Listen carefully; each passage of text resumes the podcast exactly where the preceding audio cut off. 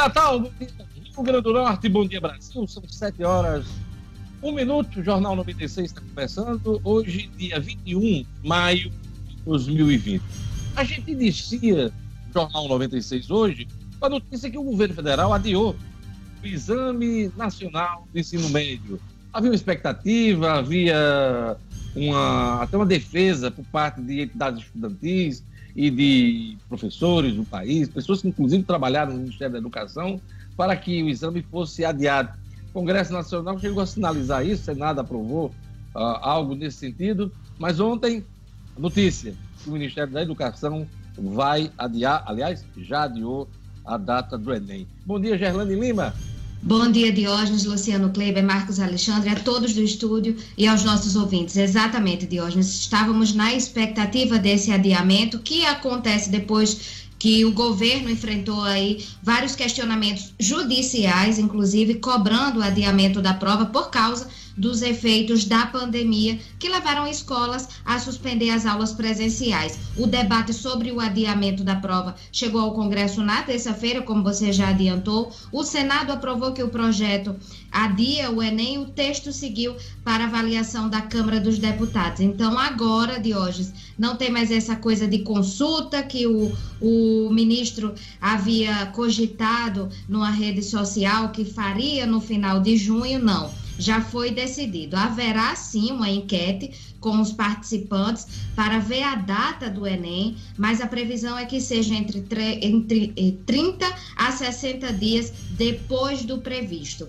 No cronograma antigo, a versão digital seria nos dias 22 e 29 de novembro e a prova tradicional estava prevista para o dia primeiro, os dias 1 e 8 de novembro. Agora a gente vai aguardar essa enquete que será feita na página do participante, mas a previsão é essa, que seja entre 30 e 60 dias depois dessa data prevista. Pois é, porque há uma expectativa que pode ocorrer em dezembro deste ano ainda e janeiro do ano Sim. que vem, para não prejudicar o ano letivo de 2021. 2020 já está comprometido aí, complicado. Mas é, precisa também conter é, os danos para o ano que vem. Então, essa, essa enquete vai nesse sentido, né, Gerlane Lima? Daqui a pouquinho a gente vai trazer Exato. mais informações sobre o Enem que foi adiado. Olha, em reunião com governadores, o Jair Bolsonaro quer tratar do socorro financeiro. Vamos ver o que é que vai acontecer hoje em Brasília Será que vai ter full fight? Vai ter MMA? Uh, Marcos Alexandre. bom dia, Diógenes. Bom dia, a Gerlane, a Luciana, aos nossos ouvintes aqui no Jornal 96. É, Diógenes, às 10 horas está marcada essa videoconferência do presidente Jair Bolsonaro com os 27 governadores, né, os 26 estados e mais o Distrito Federal, para tratar do projeto de socorro financeiro que já vem se arrastando aí há quase dois meses, né? E, e, já faz aí quase 15 dias que está somente dependendo da sanção presidencial. Uh, está em questão aí, por exemplo, o, o veto ao congelamento, a exceções que, de, de reajuste de servidores, né? Algumas categorias que podem aí receber esse reajuste ao longo de, de 18 meses até o final do ano que vem, e o resto não vai ter aumento. Então, essa é uma das questões que vai ser tratada, e claro, o presidente também está mirando aí numa reaproximação com os governadores. Daqui a pouco a gente traz mais detalhes sobre esse assunto de hoje. Olha, Marcos, eu não acredito nisso, em reaproximação com os governadores. Pode ter até uma reunião tranquila hoje, mas amanhã uma declaração, um tweet, um, uma provocação pode colocar tudo a perder. Aliás, é isso que tem ocorrido ao longo deste governo, desde o ano passado. Então, isso que você está me falando, é, as pessoas às vezes se agarram à esperança, mas eu, eu não acredito. Uh, falar desse governo, a viúva cloroquina saiu do, do, da Secretaria de Agricultura, aliás, de Cultura, a Regina Duarte. Pois é, cortinas fechadas aí para a Regina Duarte na Secretaria de Cultura.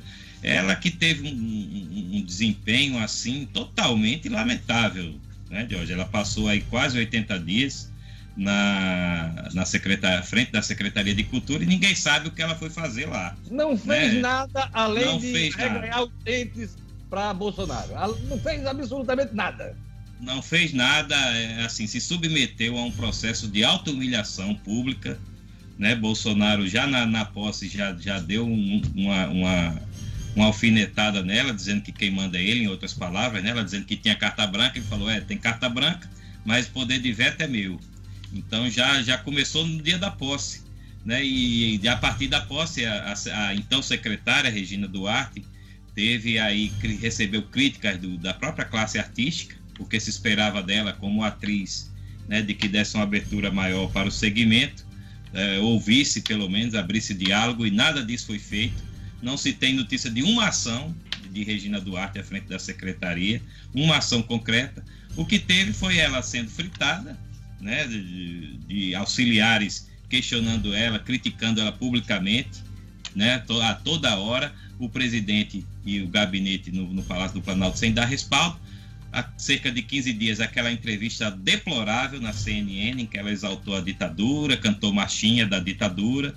E, enfim, isso, isso essa entrevista, inclusive, é, uma, é um do, dos atos marcantes da, da Regina Duarte. Para culminar com isso tudo, ontem ela disse foi rebaixada né, na estrutura do governo federal. Ela ganhou e, um prêmio de consolação, né? A Cinemateca em São Paulo, né? Exato, e ainda disse que era um presente. Veja só, depois de ser tão humilhada, né, inclusive na saída, e apareceu sorridente, um teatrinho, né? Isso aí ela faz bem. Foi a única, o único papel que ela desempenhou bem foi o teatrinho no final. Olha, triste novela uh, de Regina Duarte nesses últimos nessas últimas semanas, né? Vamos dizer assim, né, a gente pode nem falar de meses. Ela que agora vai se aquietar lá em São Paulo. Eu não estou com a imagem do Luciano Kleiber aqui na minha tela. Eu não sei se ele está em quadro. Eu queria pedir a imagem de todo mundo aqui no ar para ver se o Luciano está. Eu acho que ele está fora. Mas daqui a pouquinho o Luciano vai falar sobre as dificuldades que o decreto estadual uh, da pandemia uh, criam para os anúncios do comércio. Ele também vai falar sobre a prorrogação do auxílio emergencial, que será de um ou três meses. Olha, a... o Flamengo contraria a determinação da Prefeitura do Rio de Janeiro e realiza treinos. Edmo Sinedino, bom dia. Bom dia, Diógenes. Bom dia, ouvintes do Jornal 96. Exatamente isso, Diógenes. Terça e quarta-feira, Flamengo realizou treinos. Treinos cuidadosos, separados, mantendo o distanciamento, mas contrariando o que determina a prefeitura que proibiu as movimentações. A prefeitura do Rio de Janeiro procurou o Flamengo para explicações, o Flamengo ainda não deu na explicação. O agravante de hoje é que novos exames do Flamengo constataram mais um jogador eh, portado, portando a Covid-19. Eu acho que não é hora de voltar aos treinos. Se bem que eh, todo o procedimento eh, de cuidado está sendo feito para a realização desses treinamentos. Olha, Luciano, voltou, vamos lá, vamos lá para o destaque principal do Luciano hoje. É, o novo decreto estadual da pandemia inviabiliza anúncios do comércio. Por que, Luciano Kleiber? É, estamos com dificuldade de contato com o Luciano nessa manhã. Daqui a pouquinho a gente estabiliza esse contato com ele. Olha, vamos aos números da Covid no Rio Grande do Norte, no Brasil, no mundo, com Gerlande Lima. Diógenes, aqui no Rio Grande do Norte foi registrado, foram registrados 313 novos casos de coronavírus e 10 mortes nas últimas 24 horas. Esses dados constam já no último boletim da CESAP, divulgado ontem. Além disso, outras 50 mortes estão em investigação para saber se foram ou não por Covid-19. O estado agora soma ao todo 3.796 casos confirmados e 170 mortes pela doença. Outras 992 pessoas estão recuperadas da doença aqui no território potiguar. O boletim também indica que o estado conta com 11.781 pessoas suspeitas do coronavírus e 8.474 casos descartados. Ainda, de acordo com o boletim da CESAP, 393 pacientes estão internados com coronavírus ou com suspeita da doença, sendo 137 em leitos de UTI. Ontem, Diógenes, o secretário adjunto de saúde do estado foi questionado na coletiva sobre o uso da cloroquina e ele disse que criar essa ilusão na sociedade de que qualquer medicação é cura que possa substituir o isolamento social é apostar no crescimento da pandemia e do colapso e no colapso do sistema. Esse questionamento foi feito porque ontem o Ministério da Saúde adotou, liberou um novo protocolo para uso do medicamento que agora é indicado também para casos leves do coronavírus. Antes estava sendo indicado para casos mais graves e esse foi o posicionamento do secretário adjunto de saúde aqui do estado. No Brasil, Diógenes, de acordo com o balanço diário do Ministério da Saúde, o número de casos confirmados em 24 horas chegou a 19.951. E no total, 291 pessoas, 291.579 pessoas estão infectadas. O resultado marcou um acréscimo de 7,3% em relação à terça-feira, quando o número de pessoas infectadas estava em 271.628. O Brasil também teve 888 mortes registradas nas últimas 24 horas, com 18.859, o que representa um aumento de 4,9% em relação à terça-feira. Vale salientar que o número de mortes foi menor do que o registrado na terça, quando foram contabilizadas 1.179 mortes. No mundo, são 5 milhões 104 mil casos confirmados, com 329 mil mortes diógenes. É isso aí. Eu queria passar agora uma olhada nos jornais aqui. O Agora RN traz na manchete principal, em dois meses, Rio Grande do Norte abriu 146 leitos críticos para casos graves da Covid-19. Uh, eh, o Agora RN também destaca a CBF planeja retomada do futebol para o fim de junho. Uh, também é destaque no Agora RN, obra de Oiticica será retomada. São os destaques do Agora RN. A Tribuna do Norte diz aqui: governadores cobram pressa na liberação do socorro aos estados. O presidente fala hoje com os 27 estados por videoconferência, prefeitos também esperam compensação às perdas e Bolsonaro quer o apoio para vetar as sessões ao congelamento, é um destaque da Tribuna do Norte.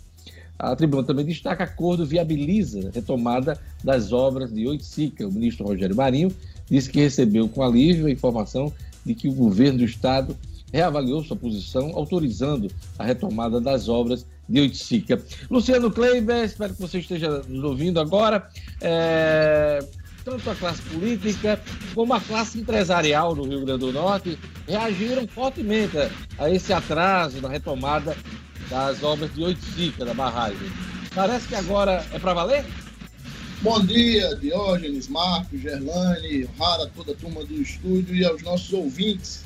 Diógenes, parece que sim, infelizmente, parece, o bom senso prevaleceu, né? Não havia nada de, de substancial na proibição da retomada dessas obras, visto toda a sua relevância social, inclusive a sua relevância econômica, né? São mais de 350 pessoas ocupadas nas obras de Oiticica, uma obra histórica para o Rio Grande do Norte que finalmente tem recursos para efetivamente sair do papel. O governo do Estado está de parabéns pelo recuo.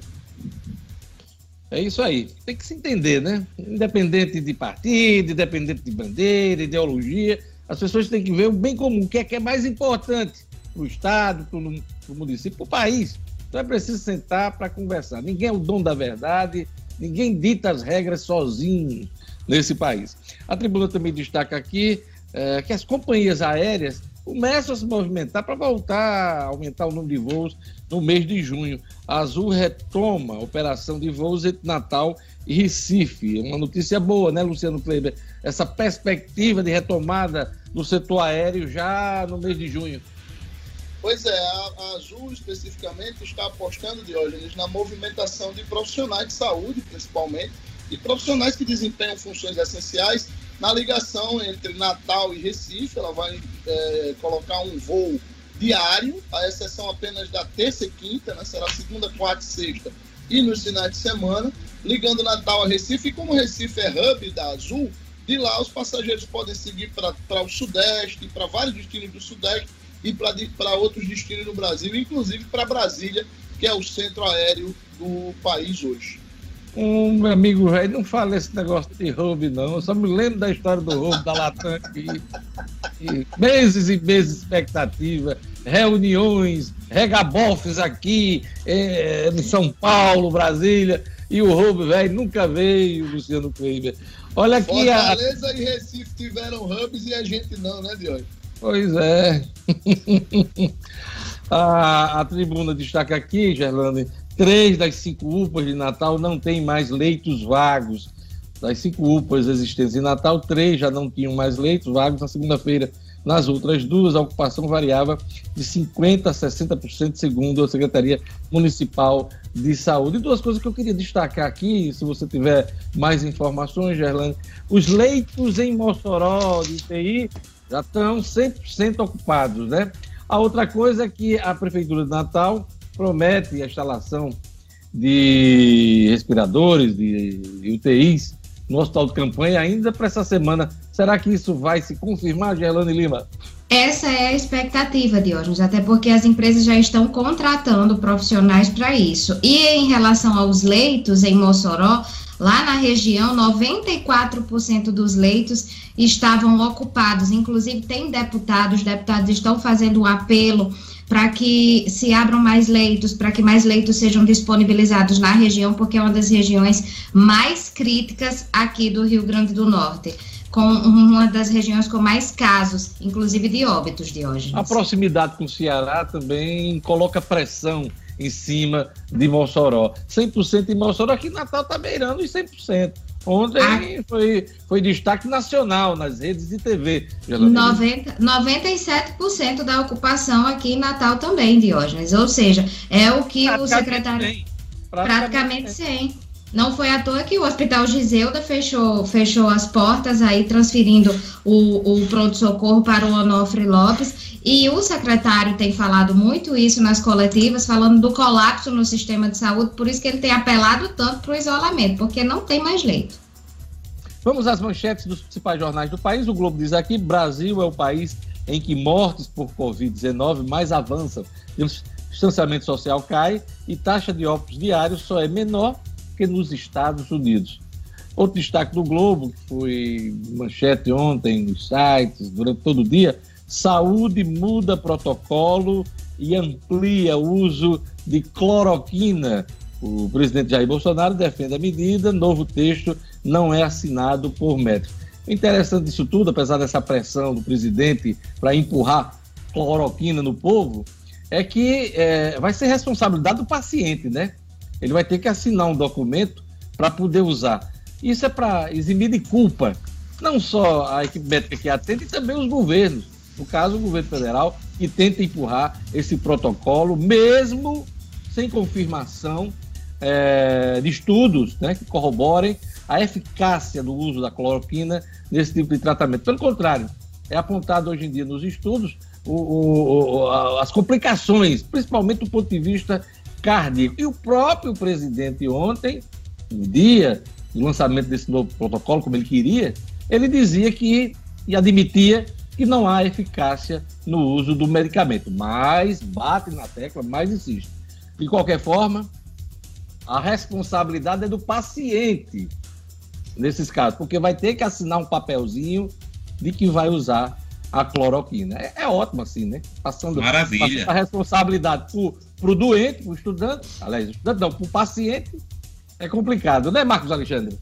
Ah, maravilha, Diógenes. Assim, eu quero muito que você use tal produto, mas se você usar, assine aqui que a é, responsabilidade é toda sua, não tenho nada a ver com isso.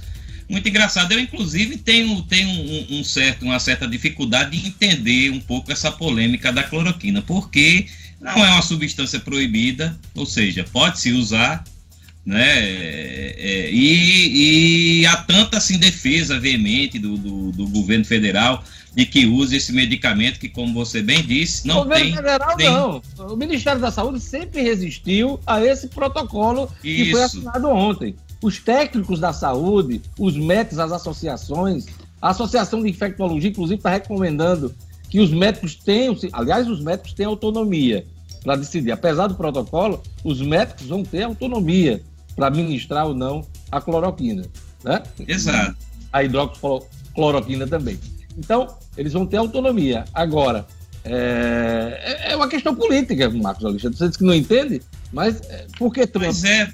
Trump lá nos Estados Unidos defende isso e diz que toma, o presidente daqui embarca na dele e cria toda essa polêmica. Aliás, a, até para desviar outros assuntos do noticiário, Marcos Alexandre. Pois é, Jorge, aí você veja, essa, essa situação toda já levou aí, está por trás, né? Um dos motivos, não é o único, mas é um grande motivo, está por trás aí do, da queda de dois ministros. Um, inclusive, que vinha sendo muito elogiado, fazendo um grande trabalho, que é o Luiz Henrique Mandetta, né? E se recusou, como você bem observou, a, a, a adotar esse protocolo tão exigido aí pelo presidente mas o, o, fato é que é um medicamento que pode ser usado, não é proibido usar a cloroquina, né?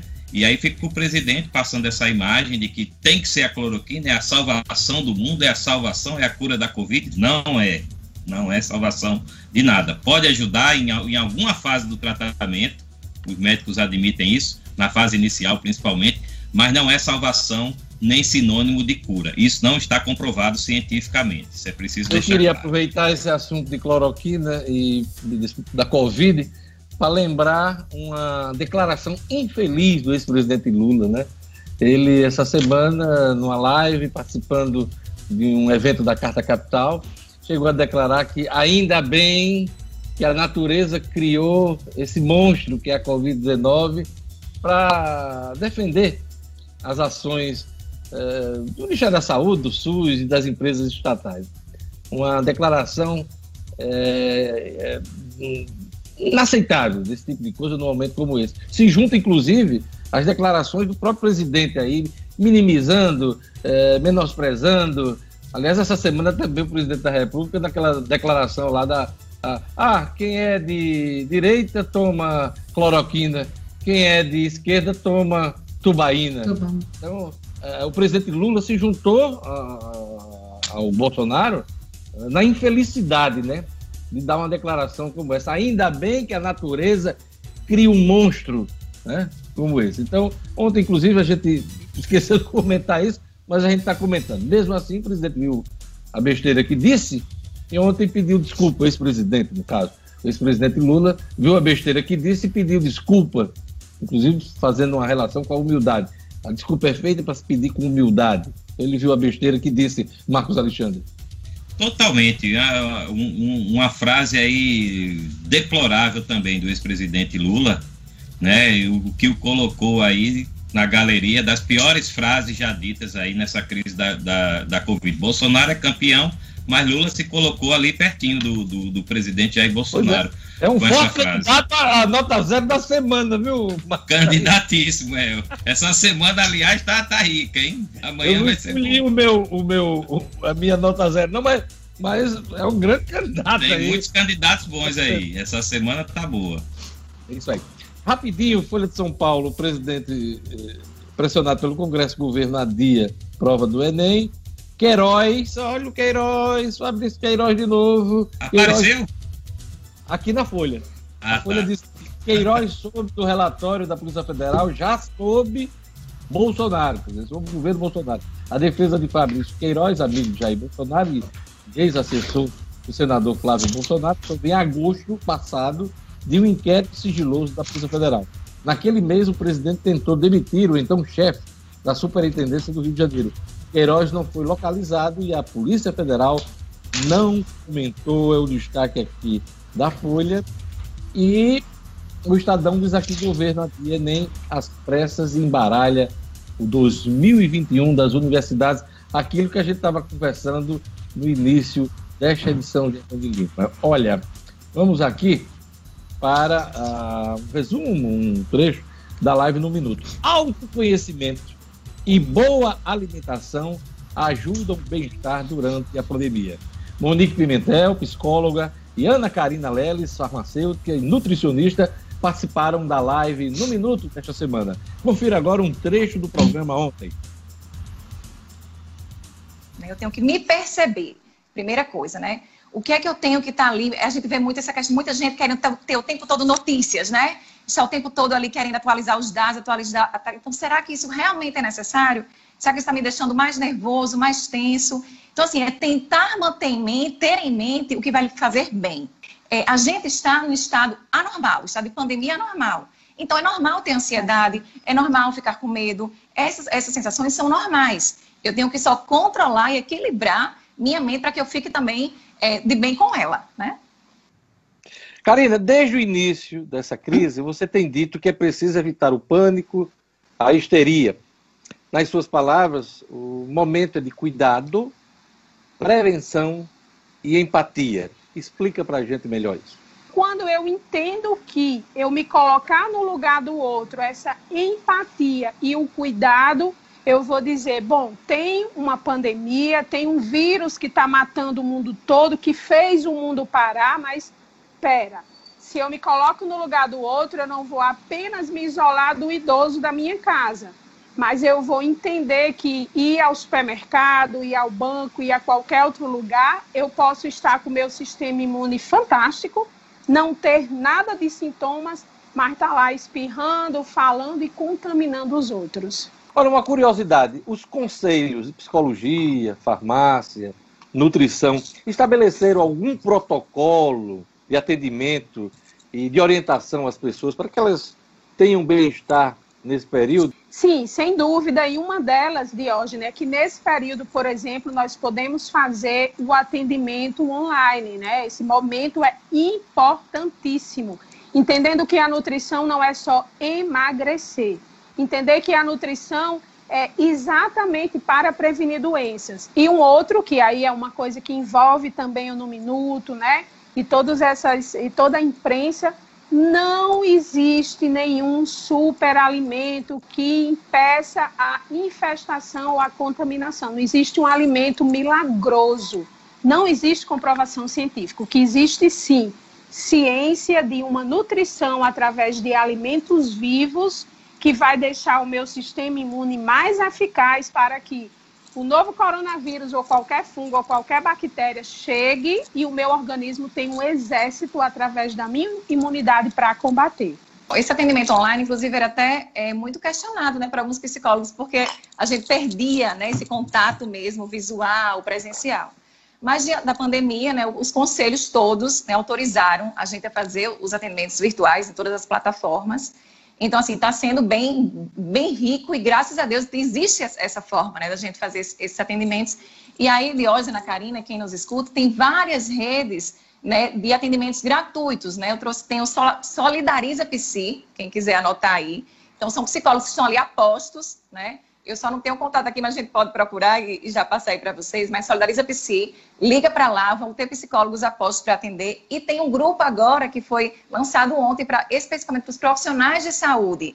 Então, os profissionais de saúde que nos assistem agora, tem aí o 0800 644 6543, que é do Ministério da Saúde.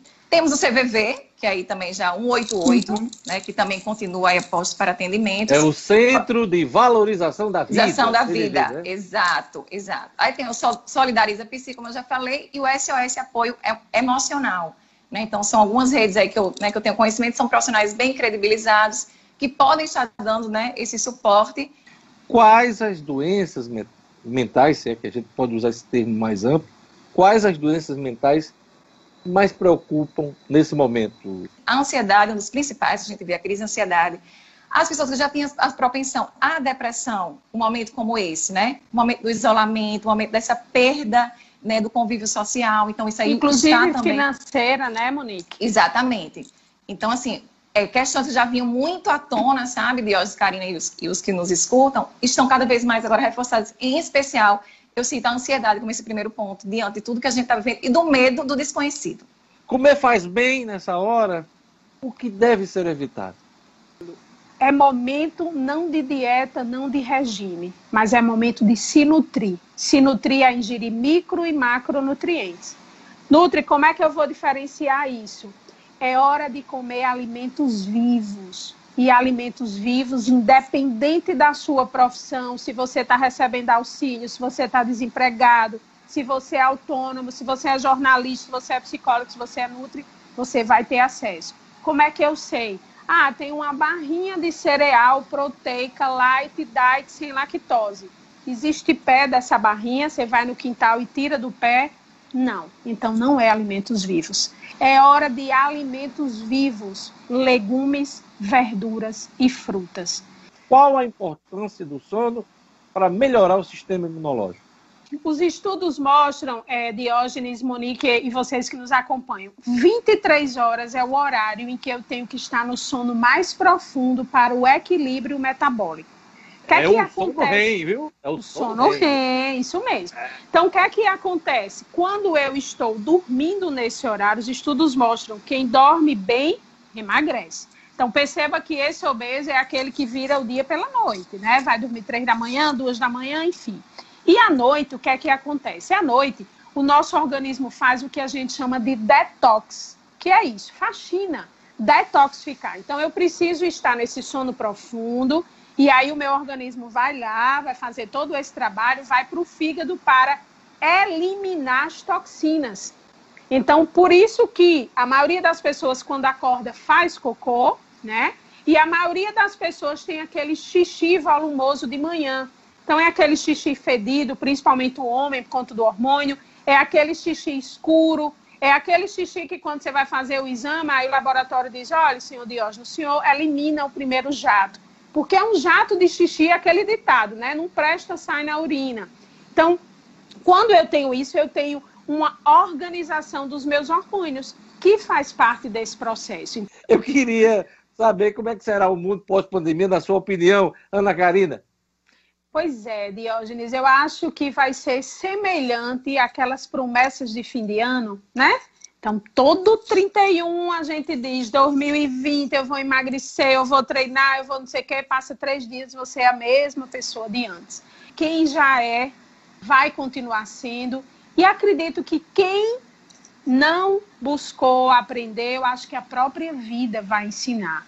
Agora, uma coisa eu acho que vai ser meio que geral. A gente não vai deixar para amanhã o que a gente pode fazer hoje.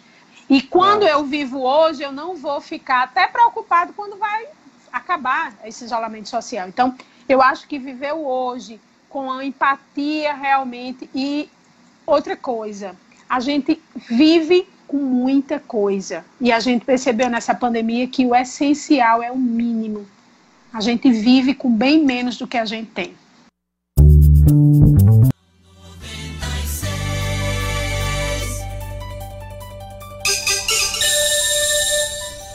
Sete horas e 34 minutos. Pois é. Semana que vem teremos mais uma live. A Viveiro Marina está com a promoção nunca vista, hein? Todas as plantas com até 50% de desconto, vários planos de venda você pode pagar, é, pagar em até 10 vezes no cartão de crédito. É, o Vermarina vende barato porque produz, né? Que é o exemplo, grama esmeralda a partir de R$ reais por metro quadrado. Acima de R$ reais, o Viveiro Marina entrega em Natal sem taxa de entrega. Pois é, loja aberta com as devidas seguranças na esquina da rua São José com a Miguel Castro. Viveiro Marina, a grife do paisagismo. Não compre planta sem antes fazer o orçamento no viveiro Marina. Detalhe do preço, hein? Todas as plantas. Vamos lá. Previsão do tempo hoje no Rio Grande do Norte. Informações da Clima Tempo. Previsão do tempo.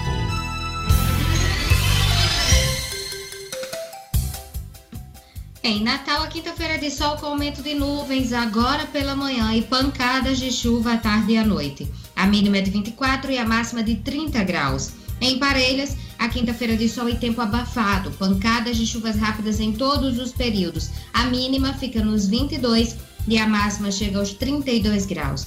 Em Umarizal, a previsão é de sol entre nuvens, mínima de 23 e máxima de 33 graus. E em Caicó, quinta-feira de sol com algumas nuvens, chove rápido durante o dia e a noite mínima de 24 e máxima de 34 graus.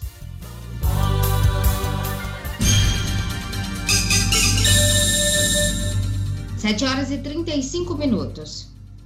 Olha, trecho do novo decreto estadual pode viabilizar anúncios do comércio, afetando o setor de mídia e criando uma jabuticaba, mais uma aqui no Rio Grande do Norte. Por que, Luciano Kleiber?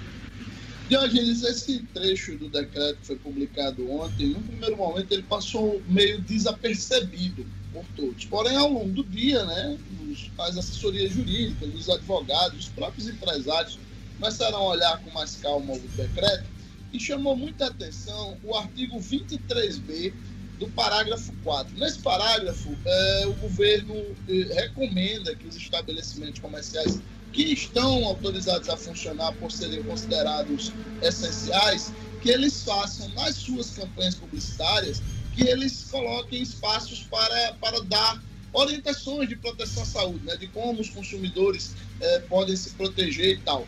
Só que aí no artigo 23b, ele diz textualmente o seguinte, pois, a divulgação de campanha publicitária em qualquer mídia que estimule a aglomeração de pessoas como promoções de produtos é considerada descumprimento de medidas de saúde para fins de aplicação de multa. Veja só, da forma como está redigido, o artigo diz que nenhum estabelecimento comercial pode mais fazer propaganda de produtos em promoção. Vamos supor, um supermercado que tenha um quilo do tomate mais barato, que tenha um quilo de carne mais barato, ele não pode mais fazer promoção porque a simples divulgação da campanha, que poderia estimular uma aglomeração, ou seja, a ida de muitas pessoas a esse estabelecimento, ela seria passível de multa. Teoricamente, isso é o que se imagina, o que o governo queria era o seguinte, evitar que numa determinada promoção, por exemplo, ah, uma televisão colocada a 100 reais, e aí muita gente e tal, e gerar uma aglomeração. Teoricamente era isso que o governo pretendia. Porém, Segundo, inclusive, é, vários juristas que eu conversei ontem, da forma como foi colocado, o artigo inibe, proíbe que as empresas façam, a fazer promoções. Ora, isso vai de encontro aos interesses do mercado publicitário, sejam agências, sejam veículos de comunicação, vai de encontro aos interesses do empresário, que nesse momento de, de, de movimento mais baixo precisa desovar seus estoques e muitas vezes faz promoções, e vai de encontro ao consumidor, aos interesses do consumidor, que não fica, é, não teria acesso a informações de produtos em promoção. Há um movimento muito grande para que o governo reveja a, a redação desse artigo. Porém, até agora, isso não aconteceu, Diógenes. Agora, antes de baixar essa medida, o governo deveria ter discutido com o setor, né? O comércio, com as agências, com quem entende do assunto, Luciano Kleber. Deveria, Diógenes, deveria antes de criar essa jabuticaba potiguar, como eu disse aí na chamada. Mas, ao que parece, não conversou, ou se conversou foi muito superficial, ou se explicou uma coisa e na hora de escrever, escreveu outra. Repito, esse artigo, ele coloca em xeque os interesses do mercado publicitário, veículos e agências, das empresas e dos consumidores. É um contrassenso do governo do Estado. Pois é, e no momento que a gente precisa estimular a compra local, Luciano Kleiber. Pois é, Deus, mais do que nunca a gente tem que valorizar as empresas da nossa terra. E é por isso que quando o assunto é sua saúde, é importante demais procurar a Unifarma. Ela está presente onde o povo mais precisa. Já, já são mais de 650 lojas espalhadas pelos estados do Rio Grande do Norte, Paraíba e Pernambuco sempre com atendimento personalizado e preço baixo de verdade. Quando precisar de uma farmácia, lembre-se da rede que cuida da saúde do Rio Grande do Norte. Lembre-se da farmácia amiga. Unifarma, uma farmácia amiga, sempre perto de você, Diório É isso aí, perto de todos nós. Eu queria um brinde aqui, cafezinho nesse momento, por favor, todo mundo com suas canecas. Gerlane Lima, você botou é água, vodka, chá ou. Água. É, água, né? Agora. Água. Vodka, é, conhaque, é, whisky ou. Água também, ah. água também, é, O mês é um café. O meu é um Quem café. sabe amanhã, na sexta-feira, né? A gente bota outra coisa. Pra gente começar a beber 7 horas da manhã. Marcos Alexandre, Marcos tá fazendo careta. Eu tenho impressão que a cachaçinha ali dentro. Por enquanto, água de hoje, por enquanto. A gente vai para um rápido intervalo, daqui a pouquinho a gente volta com a economia, com o esporte. Vamos ter o Edson Sinedina aí com as notícias do futebol, o Estúdio Cidadão com Raro Oliveira, tudo isso junto e misturado aqui no Jornal 96.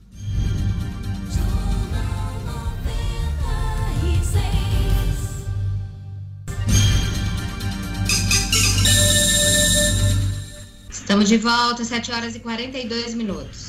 A gente começa esse bloco com a ronda policial. Arquiteto é morto em apartamento da Zona Sul de Natal. Os detalhes com Jackson Damasceno. Polícia, com Jackson Damasceno, o da massa. Oferecimento, ótica ideal. Compre seus óculos escuros ou de grau das melhores marcas em até 10 vezes no cartão. Temos convênios com empresas e associações. Facilitamos seu exame oftalmológico. Ótica ideal. Nosso ideal é fazer você feliz. Edifício Barão do Rio Branco 5. Telefone 3201 6797. Sigam também nossas redes sociais. Olá, bom dia aos meus colegas, bom dia a todos que ouvem o Jornal 96. Uh, Eliedson Vinícius Marcelino de Menezes tinha 39 anos. Ele foi encontrado morto no apartamento em que morava, uh, no bairro de Lagoa Nova, por familiares. Uh, desde o início da manhã desta quarta-feira, a mãe dele tentava falar com ele por telefone sem obter resposta chamou outros parentes que entraram no apartamento com chaveiro, encontraram tudo revirado, marcas de sangue. E aí a polícia foi chamada e encontrou o corpo do rapaz em um dos quartos. O corpo estava trancado, com marcas de, do que seria uma faca, uma arma branca. É, de acordo com funcionários do condomínio, é, Edson foi visto entrando com dois rapazes na noite anterior, na noite da terça-feira. É, o carro dele não foi encontrado no local. A polícia investiga o caso, a divisão de homicídios é quem vai ficar com a história e por enquanto o caso é tratado como latrocínio, já que o carro provavelmente foi roubado do condomínio. Operação conjunta entre Polícia Civil e Militar prende integrante de facção na região oeste do estado. Pois é, essa prisão foi feita pelo pessoal da Polícia Militar, do Grupo Tático Operacional de Apodi, em parceria com a Polícia Civil, trabalho em conjunto com as duas instituições. Anderson Sonali Maia de Souza, vulgo Major do Bico Torto, tinha, tem 23 anos, era morador da rua 1 de Maio, no bairro Lagoa Seca, em Apodi. Ele já vinha sendo investigado como traficante e integrante de uma facção criminosa. Na casa dele foi encontrado maconha, além do material de embalagem e corte. Ele recebeu voz de prisão por parte do delegado Paulo Nilo, que participou da operação, e aí foi levado para a delegacia onde foi é, flagranteado. A prisão desse suspeito faz parte de uma força conjunta entre as duas polícias, que já resulta em três prisões desde a semana passada para cá, somente de uma mesma facção criminosa. São as informações desta quinta-feira. A gente volta amanhã, se Deus quiser. Um grande abraço. Jornal 96. 7 horas e 45 minutos. Olha, o Cine, o Serviço Nacional de Emprego, retoma atendimento presencial nas centrais do cidadão com agendamento prévio. Gerlane Lima. É isso mesmo. O funcionamento excepcional das centrais do cidadão foi assegurado pelo decreto que foi publicado ontem, quarta-feira, no Diário Oficial do Estado. As unidades que abrirão para atendimento do Cine são as centrais do cidadão de Açu, Currais Novos, João Câmara, Pau dos Ferros e Santa Cruz. E o horário será das 7 da manhã até uma hora da tarde. A intenção é exatamente suprir uma demanda que já existe de trabalhadores que estão em busca do seguro-desemprego e estão encontrando dificuldades nos canais digitais e também tem a intenção de evitar aglomerações na sede do órgão aqui em Natal. Os atendimentos só irão acontecer mediante o agendamento prévio com as unidades fechadas, a matriz do Cine aqui em Natal passou a receber um acúmulo de pessoas. A gente registrou aqui várias filas na, no, no Cine para resolver essa questão do seguro-desemprego. E depois que foi reaberta para atendimento presencial no dia 22 de abril, essas filas se tornaram cada vez maiores, Diógenes. Então, para solucionar essa questão, o governo optou pela expansão dos atendimentos nas centrais do cidadão. Embora tenha sido retomado esse serviço de forma presencial, é importante destacar que só serão recebidas as pessoas que agendarem o atendimento previamente, ou seja, quem chegar lá sem agendar não vai ser atendido. Esse agendamento ele pode ser feito por meio de um número de celular, cada unidade dispõe de um número. Quem quiser o número, pode acessar o portal no Minuto, que está lá disponível, ou o site do governo do estado, que tem o WhatsApp de cada região, Diógenes, e pode fazer o agendamento. O serviço vai funcionar das 7 da manhã até 1 hora da tarde. Tem também informações sobre o ITEP, Diógenes, que justamente com essa finalidade de evitar aglomerações, o ITEP certo? Localizada ali na Ribeira, também passou a receber um acúmulo de pessoas em busca de emissão da carteira de identidade. Algumas centrais agora também vão passar a realizar esse serviço conforme o decreto publicado ontem. São as centrais de Parnamirim, são Gonçalo do Amarante e São José de Mipibu, para suprir a demanda da população que tem que receber o auxílio emergencial fornecido pela Caixa Econômica Federal. Serão 160 fichas diárias sendo 60 atendimentos aqui para Natal, 40 para Parnamirim São, São, e São José do Mipibu e 20 atendimentos para São Gonçalo do Amarante. Esse agendamento em Parnamirim e São Gonçalo é feito online, exclusivamente pelo site central.rn.gov.br. central.rn.gov.br. Apenas a unidade de São José de Mipibu vai realizar os atendimentos por ordem de chegada, sendo feito o controle, claro, em forma de triagem para evitar aglomeração e também para garantir o distanciamento que é recomendado. Marcos Alexandre, a governadora Fátima Bezerra, confirmou presença né, na videoconferência do presidente da República com os 27 governadores do país. Vamos Vamos ver o que, é que vai acontecer, é uma grande expectativa. O presidente ainda não assinou o projeto de lei, não sancionou o projeto de lei que libera ajuda financeira para estados e municípios. Expectativa grande em Brasília. Expectativa grande em Brasília e nos estados e municípios que estão aí esperando bastante esse, esses recursos, né? Essa novela que já vem se arrastando há tanto tempo né? O governo federal já assinou com ajuda para as pessoas, né? Para é, funcionários inf é, informais, para trabalhadores informais, para empresas e está faltando aí exatamente o poder público, as outras esferas do poder público, são os estados e os municípios. E, e, e, o Congresso demorou também, deu uma contribuição grande para essa demora, mas está há 15 dias dependendo da sanção com, ou, com possível veto do presidente Jair Bolsonaro. E, é, e essa cobrança que ele vai ouvir hoje. A governadora, como você disse, governadora Fátima Bezerra, aqui do Rio Grande do Norte, participa da reunião, confirmou essa participação, que será por videoconferência. O presidente vai ouvir muitas cobranças para que sancione logo essa medida. Ah, Será que ele vai aguentar ouvir tanta cobrança, Marcos Alexandre? Principalmente de João Dória. João Dória, exatamente. João Dória que já deu aí. Um... Começar a falar, o presidente vai começar a se enervar. Vamos lá. A, a, última, a última videoconferência dos dois não terminou bem, né, Jorge? Houve bate-boca, né? A gente lembra aqui, Bolsonaro acusando o governador de São Paulo de boicotar o governo, de trabalhar visando 2022, enfim. Hoje, hoje é, outro, é outro assunto. O governador João Dória, inclusive, disse que vai em missão de paz, vai participar da reunião em missão de paz. Tomara que seja assim, que sejam, que se, que predomine os assuntos realmente de interesse da população, né, da população dos estados.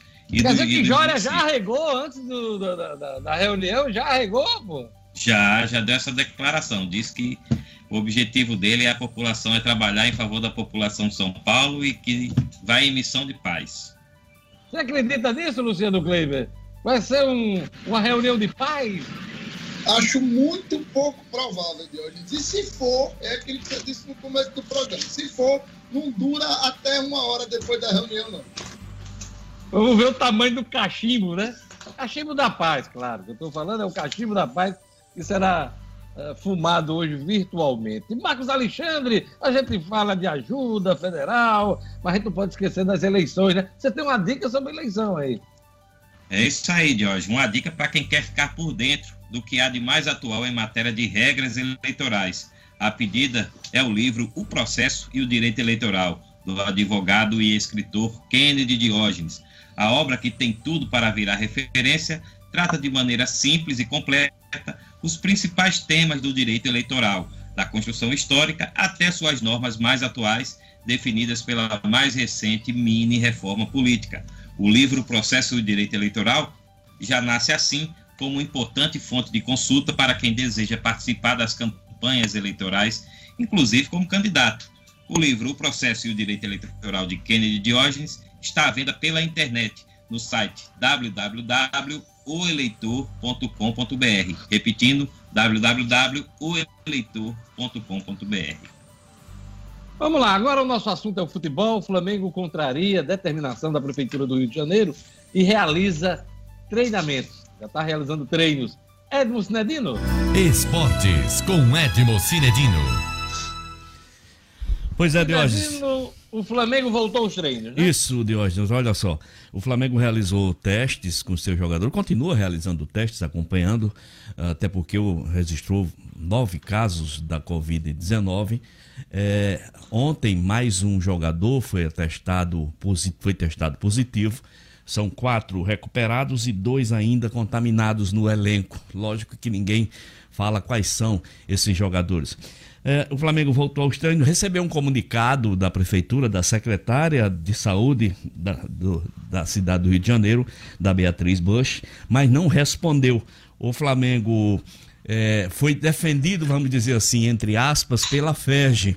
A FERJ é, condenou o treino do Flamengo ao mesmo tempo que disse que da forma como o Flamengo está treinando, existe menos riscos do que você ir ao supermercado e à farmácia. Eu diria que o Flamengo está treinando com muito cuidado. E, e, poderia ser. Mas todos os clubes têm essa condição? Quais os outros clubes do Rio que têm essa condição de fazer um treino dentro eh, do cumprimento do protocolo médico e de, respeitando a distância? Com a condição que o Flamengo tem de treinar em dois campos, de fazer testes com seus jogadores e funcionários. Quais são os outros clubes do Campeonato Carioca? Talvez pouquíssimos. Então, isso pode abrir um precedente, por isso que é errado essa volta do Flamengo antes dos outros. O Vasco espera pela liberação. Só para citar exemplo também, o Cruzeiro, que tinha dado início ao treinamento, voltou, né? viu os resultados inconclusivos dos, dos exames que fez com seus jogadores, voltou atrás. Portanto, fica aí é, essa, essa resposta do Flamengo a ser dada à Prefeitura do Rio de Janeiro e quais serão as medidas que ah, tomadas pelo, pelo município para barrar esse treino do Flamengo, Diógenes. É isso aí. Olha, uma das grandes figuras da, da Fórmula 1, o Bernie Eccleston, deixou o Brasil com medo da Covid-19. Ele tem residência fixa aqui no Brasil, Sinedino? Ah, Diógenes, tem uma casa no litoral paulista, né? Onde estava com a brasileira, sua esposa, a Fabiana Flosi, né? E que está grávida de oito meses, ou velho forte, 89 anos Uh, vai ter o seu é, é, o seu quarto filho, né? Primeiro com essa com essa nova esposa. Ele, ele, ele deve ter um motor turbo, né? é um motor turbo. Porque ele já é meio, ele já é meio velhinho. Passadinho, né? passadinho, tem 89 anos o velhinho. Ah, está com tudo ainda. A esposa dele tá, tá com oito meses de gravidez e, e com medo. Eh, o Bernie Ecclestone, inclusive, deu entrevista para o jornal suíço falando do caos, não atacou o presidente Bolsonaro, mas disse que ele está sobrecarregado e que despertou tarde, que ainda foi muito gentil com o presidente. Então, ele simplesmente pegou o seu jatinho e foi-se embora eh, fugindo do caos do Brasil, como ele disse, e foi para a Suíça, onde ele tem um chalé na cidade que eu esqueci agora o nome. É, quem pode, pode. Quem não é, pode. Ele está muito preocupado, tá né? muito preocupado, né? O dinheiro, né? Está muito preocupado. Ele usa pneu para chuva ou ele é pneu para pista seca? Eu acho, eu acho que ele tem a troca mais rápida do Brasil, do, da Fórmula 1. troca com e muita é rapidez. É turbo dele? Não é turbo. Você acha que é motor turbo? Ah, com certeza. Ô, oh, velho, bom danado. A esposa oh, dele. A esposa dele, pelo, pelo menos a esposa dele não é daquele tipo de que do que os, os da CBF pegavam as modelos de, de 18 anos, 19 anos. A esposa dele é uma é uma executiva que tem 44 anos, que ele conheceu num GP do Brasil e com ela está casado há alguns anos já, Diógenes. E ele, ele é bem desabonitado, esse velho. É ele, né? Olha, dirigente do Centro Náutico Potengi presta homenagem aos heróis do Rei Natal, Rio de Janeiro, 1953. Pois é, pra gente. Pois é, Diógenes, esse é um assunto, é, uma, uma conquista maravilhosa, esquecida, né? Mas o, o Valdécio Costa, que é dirigente do Centro da Alto Potterri, faz questão de todos os anos, nessa data, que é hoje, 21 de maio, lembrar esse feito do ano de 1953, quando os camaradas tiveram a ideia e foram daqui, pela costa de Natal até o Rio de Janeiro, naqueles barquinhos em que eles competiam. Realmente um feito histórico que foi destacado na época pela BBC de Londres como o maior feito náutico da história. Então essa homenagem é merecida. Valdécio Costa vai sair hoje às 15 horas e 30 minutos pelas ruas da cidade, no seu bug, um barco montado em cima com várias faixas homenageando a todos os grandes eh, remadores que participaram daquela epopeia. Diógenes, bacana. As gerações mais recentes que gostam do futebol não sabem. Não sabem. Mas é bom sempre lembrar que muitos clubes de futebol Isso. surgiram de centros náuticos. né? Exatamente. Centros de remo. É. centro- aliás, é só. é Clube de Regatas Flamengo. Va- Vasco da Gama, Não, Botafogo Vai- vai- de Futebol Vasco e da Gama Regata. também, o Botafogo. O- os clubes cariocas, né? Essa ligação muito forte é, com os centros náuticos e Isso. também centros de remos. Clube Cidadino, é Nau- lembrar isso, Cidadino? Clube? Náutico Capibaribe, Esporte Clube do Recife. É? Diógenes, deixa eu fazer um registro aqui. Eu dizendo, diga lá, Cidadino. Deixa eu dar os parabéns a, a essa. Todas as lives que você vem fazendo são muito bem- boas. Mas essa, essa de ontem foi maravilhosa, que você reproduziu alguns trechos no- agora no programa do Jornal 96. Parabéns pela live super elucidativa e de uma importância fundamental nesse momento que estamos vivendo. Parabéns a você e as é duas, as duas que deram Quem show. fugiu da nossa a live foi o presidente da Federação de Futebol. Eu convidei ele para faz conversar não. sobre, Faz sobre a federação. Faz falta é, sobre não. esse momento que gente está vivendo, retomada do futebol, mas ele deu mil desculpas, eu acabei desistindo da live. Faz falta eu não, desculpas. Faz falta não. Não, mas é importante, do ponto de vista jornalista, era importante o debate. Convidei também o, Eduardo Rocha. o, o Eduardo Rocha, da, Uhum. da Liga do Nordeste. Eduardo aceitou prontamente, mas eu tive que adiar Uhum. uma semana. E na outra semana, outra desculpa, aí eu deixei para lá. É, fica nas declarações. Foi, o- foi o único que fugiu da, da live, né? Da- do ba- do bate-papo sobre o futebol. Sinedino, está feito o registro. Até amanhã. Até amanhã, um abraço a todos. Jornal 96. 8 horas. Oito horas? Vamos lá. 8 horas. O Senado aprova títulos de crédito recebíveis da educação para socorrer as escolas privadas. O'Hara Oliveira. Estúdio Cidadão, com O'Hara Oliveira. Bom dia a todos que nos acompanham. Hoje a gente volta a falar sobre decisões importantes do Senado. Isso porque ontem o plenário aprovou por unanimidade um projeto que cria o Certificado de Recebíveis da Educação, a ser lançado no mercado de capitais por instituições privadas de ensino. Para o nosso ouvinte entender melhor, esse certificado de recebíveis são títulos de crédito emitidos por companhias de securitização lastreados em pagamento a ser recebido no futuro por uma empresa.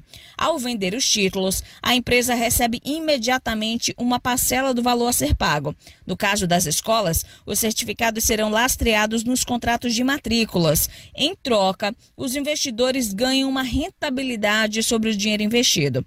O objetivo dessa medida é possibilitar ao sistema educacional privado, cujas aulas foram suspensas por causa da pandemia da Covid-19, enfrentar a crise econômica. O senador Dário Berger, que também é presidente da Comissão de Educação do Senado, destacou que as escolas privadas do ensino fundamental enfrentam um aumento de mais de 93% nas taxas de inadimplência desde o início da pandemia. No caso das instituições de ensino superior, essa taxa é de 71%. Além disso, o parlamentar observou que as escolas e universidades têm enfrentado aumento de custos para a implantação de aulas online, o que ultrapassa as economias que possam ter sido feitas com a não utilização das suas instalações físicas. O texto se aplica a instituições que oferecem desde a educação infantil até o ensino superior. Neste último caso, estão incluídas também as universidades comunitárias, que são aquelas que não têm fins lucrativos. A emissão emissão de títulos estará condicionada à concessão de carência da mensalidade por três meses ao aluno cujo contrato lastreia cada papel. Os créditos em cada título deverão ficar limitados ao equivalente a 12 meses do contrato assinado entre o aluno e a escola. O texto do projeto deixa claro que o lançamento dos certificados não poderá resultar em prejuízo às políticas de descontos e às bolsas de estudo concedidas pelas instituições. A matéria segue agora para análise da Câmara dos Deputados. O'Hara Oliveira, para o Jornal 96. Jornal 96. 8 horas e 2 minutos. Clebinho, coloca todo mundo na tela que eu vou fazer uma pergunta agora. Bota todo mundo na tela. Todo mundo na tela? Eu queria perguntar, quem é que tá com saudade de O'Hara Oliveira? Da presença física? Tá, tá com ela todos os dias, hein? Eu? Eu tô. O diabo é quem não levanta a mão, meu amigo. Olha, vamos lá, vamos seguir aqui com o Jornal 96. Foi liberado dinheiro para o Tribunal de Justiça nesse momento emergencial, Luciano Kleber? Está no Diário Oficial de hoje? Dinheiro para obra, para carro novo? Explica para a gente aí. Pois é, Diogenes, parece que as dificuldades financeiras, como sempre neste país, não, não são iguais para todo mundo, né? É, o decreto 29708, publicado no Diário Oficial de hoje, decreto da governadora Fátima Bezerra, ele abre um crédito suplementar para o TJ de 63,7 milhões de reais, Diogenes. 63,7 milhões de reais. Crédito suplementar antes da metade do exercício do orçamento, né? A gente está no meio de maio. Lembrando que um crédito suplementar, ele, como o próprio nome já diz, ele vai além do orçamento já aprovado para o poder no ano. E o decreto traz o detalhamento de onde vai ser gasto esse dinheiro. Destaques para 32 milhões de reais na construção da nova sede do Tribunal de Justiça do Estado. Está sendo construída ali perto da rodoviária de Natal, na Morgolveia, né? É, outros 2 milhões, 3 milhões e 700 para manutenção do parque tecnológico e de informação e comunicação do TJ e mais 1 milhão 255 mil reais, Diógenes, para renovação da frota de veículos do Poder Judiciário. Parece Carro novo, carro novo, Luciano Kleber. Carro novo para todos os desembargadores do TJ, que eles não são de ferro, Diógenes. Pois aí eu pergunto, vai ser carro, carro é, econômico, carro popular, ah, carro mediano ou carro, carro de luxo? Diógenes, considerando o gasto de 1 milhão 255 mil reais para compra de carro, eu acho que não vão ser carros populares, não. Não vai ser carro popular não, Luciano Kleber? Eu acredito que não, pelo preço, né, Diógenes? Marcos Alexandre, eu quero a sua opinião, Marcos Alexandre. Pois é, chama a atenção aí esse decreto do governo do estado repassando aí esses 63 milhões, esse assunto que o Luciano traz aqui para o programa hoje, é, no momento em que está todo mundo aí com a mão na cabeça, tentando sobreviver, inclusive financeiramente, né? O, o, Tribunal de Justiça aí recebe essa grande notícia, né? Uma, uma, uma, uma bolada dessa de 63 milhões de reais, pingando na conta, nada, nada mal aí para dar andamento a esses projetos que são tão urgentes, né? Construção da nova sede, renovação da frota, né? Projetos que não podem esperar de jeito nenhum. Então, parabéns aos envolvidos.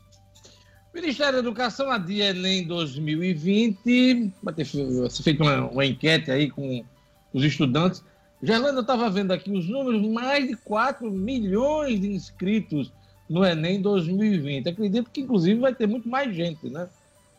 Vai sim, Diógenes, porque as inscrições seguem até amanhã. E tem- foi importante você tocar nesse assunto, porque quando se falou em adiamento do Enem, muita gente pensou que as inscrições também seriam adiadas. Não, as inscrições permanecem até o próximo dia 22, até amanhã, sexta-feira. As Mas provas, será? sim. A- Se, se o- a, a- prova vai ser adiada, por que não adiar, dar mais tempo para as inscrições? Não vejo por que manter o calendário das inscrições. Acho que pode adiar também, né? Faz sentido, mas por enquanto está mantida essa data, Diógenes. Então é melhor não confiar, porque quando se trata de governo federal, a gente nunca sabe onde vai parar. Né? Então é melhor.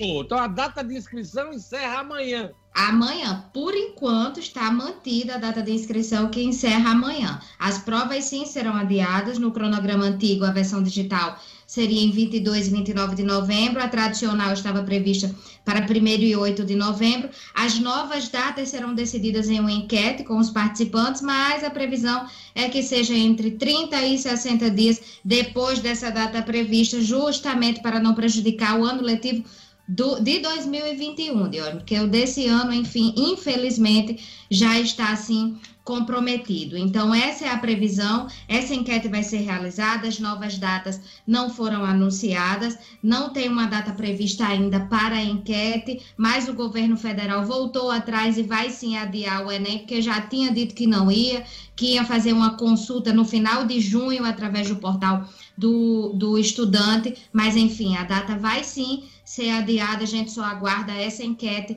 para se estabelecer um, um, os novos dias das provas, Diógenes. Olha, na hora de contratar um cuidador para o idoso, criança ou pessoa com limitação física ou psíquica, é preciso muita atenção.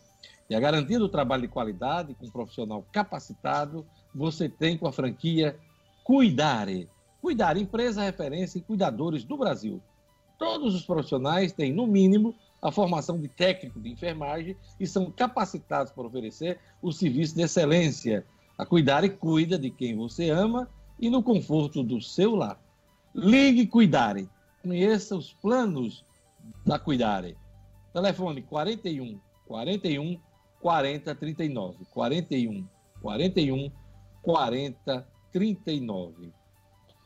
Luciano Kleiber, a prorrogação do auxílio emergencial será de um ou três meses, mas custando a mesma coisa. Essa é a ideia do ministro Paulo Guedes, da Economia. Pelo que ele está falando, já é. Já, já se pode contar com essa prorrogação, Luciano Kleber? A prorrogação, sim, Diógenes. O que o ministro Paulo Guedes disse ontem, depois que vazou aquela informação que ele disse no Fórum do Globo, que admitia é, a, a, prorrogação, mas desde que fosse feito uma espécie de desmame, né, que ele fosse sendo reduzido aos poucos, ontem deu a declaração mais aberta, dizendo que sim, está sendo estudado a pedido do presidente da República essa prorrogação. A questão é, é o que está previsto hoje são auxílios até o mês de junho, né, abril, maio e junho.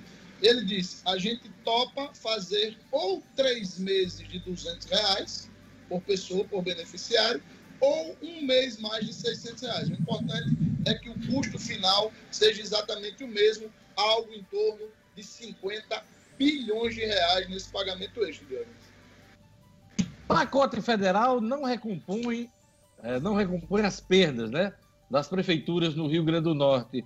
As pessoas estão fazendo as contas, é, Marcos Alexandre, e constatando isso, é?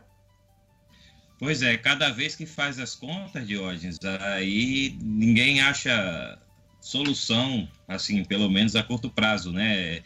Está dentro desse contexto, inclusive essa situação aí dos municípios que você citou, né? Que você chamou agora essa notícia, está dentro desse contexto aí do pacote de socorro que vai ser discutido logo mais pelo presidente Jair Bolsonaro e pelos governadores. Ontem, a, a, a nossa FEMUR, né, a Federação dos Municípios aqui do Rio Grande do Norte, conjuntamente com a Confederação Nacional dos Municípios, emitiu uma nota falando dessas perdas, né, esses cálculos aí que estão sendo feitos e projetados aí por conta dessa crise da Covid, né, e segundo aí a FEMUR e a CNM, a CNM, a Confederação Nacional dos Municípios, não confundir com a CNN emissora, então a Confederação e Nacional. a outra emissora lá do Correio Novo, Correio Novo Notícias, né? Sim, verdade, bem, bem, lembrado.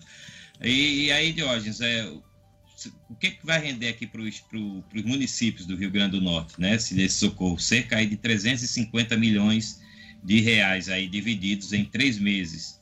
Né? E só que os, os municípios estão projetando aí, os municípios potiguares projetam uma dívida, uma, um, um prejuízo um déficit, melhor dizendo, de 800 milhões de reais, ou seja, 450 milhões de reais a mais do que a ajuda que vai vir. Lógico, o município reconhece que a ajuda é muito bem-vinda, né? reconhece isso da nota, dizem que isso vai ajudá-los a, a, manter minimamente o funcionamento da, da máquina, elogiam também os presidentes do Senado e da Câmara por participarem e estimular essa discussão, mas apresentam aí essa conta que não vai fechar, né? Vai estar longe de fechar. 450 milhões de reais ainda vão ficar pendentes aí para os municípios resolver.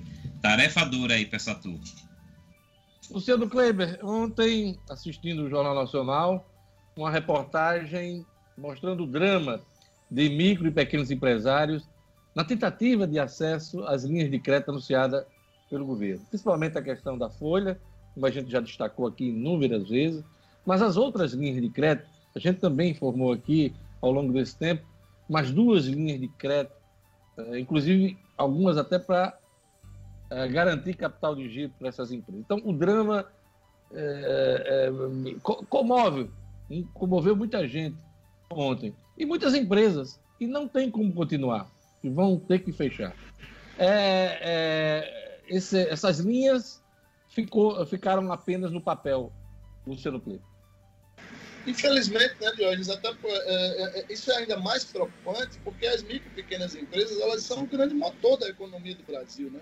Elas representam... Se eu não me engano, números do Sebrae, você pode me confirmar, claro, você é o setorista, você é um especialista no assunto, é, é responsável por 70% da empregabilidade desse país se eu não me engano. Exatamente, Diógenes. E elas representam mais de 92% na média Brasil é, de todas as empresas existentes. Aqui no Rio Grande do Norte são mais de 95% são micro e pequenas. Então, ajudar essas micro e pequenas empresas é efetivamente ajudar a economia. Hoje tem notícia nos jornais aí de que essa questão daquela bendita linha de crédito, né, que tem recursos é, basicamente a serem remunerados pela taxa Selic e que só teve pouco mais de 1% dos 40 bilhões liberados até agora, deve ser revista e o, o caminho deverá ser o, o, governo federal, por meio do Tesouro, assumir 100% do risco. Hoje, 85% do risco de crédito é do governo, 15% dos bancos. Isso Você vê, né? É 15% do risco para os bancos, mesmo assim, a burocracia bloqueando e pedindo acesso das empresas em dificuldade.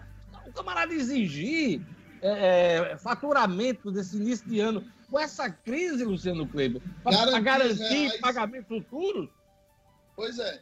Então, o que o, que o governo está acenando é o seguinte: o governo pretende assumir 100% desse risco para ver se os bancos, como não vão ter, pelo contrário, não vão ter nenhuma perspectiva de prejuízo, pelo contrário, vão ganhar dinheiro com isso e muito. Com isso, ver se os bancos destravam essas linhas hoje.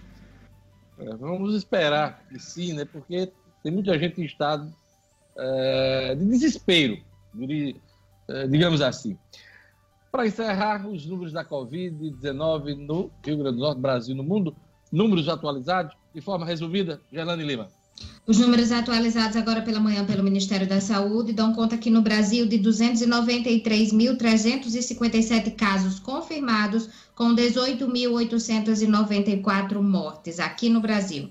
No mundo, são 5 milhões 106 mil casos confirmados, 330 mil mortes. Aqui no Rio Grande do Norte ainda é o mesmo boletim de ontem, atualizado pela CESAP, com 170 mortes e 3.796 casos confirmados, Diógenes. Todo mundo na tela, eu quero agora o destaque final, né? o que foi notícia aqui no Jornal 96. Todo mundo na tela. Luciano Kleber, o que é que você destacou na edição de hoje?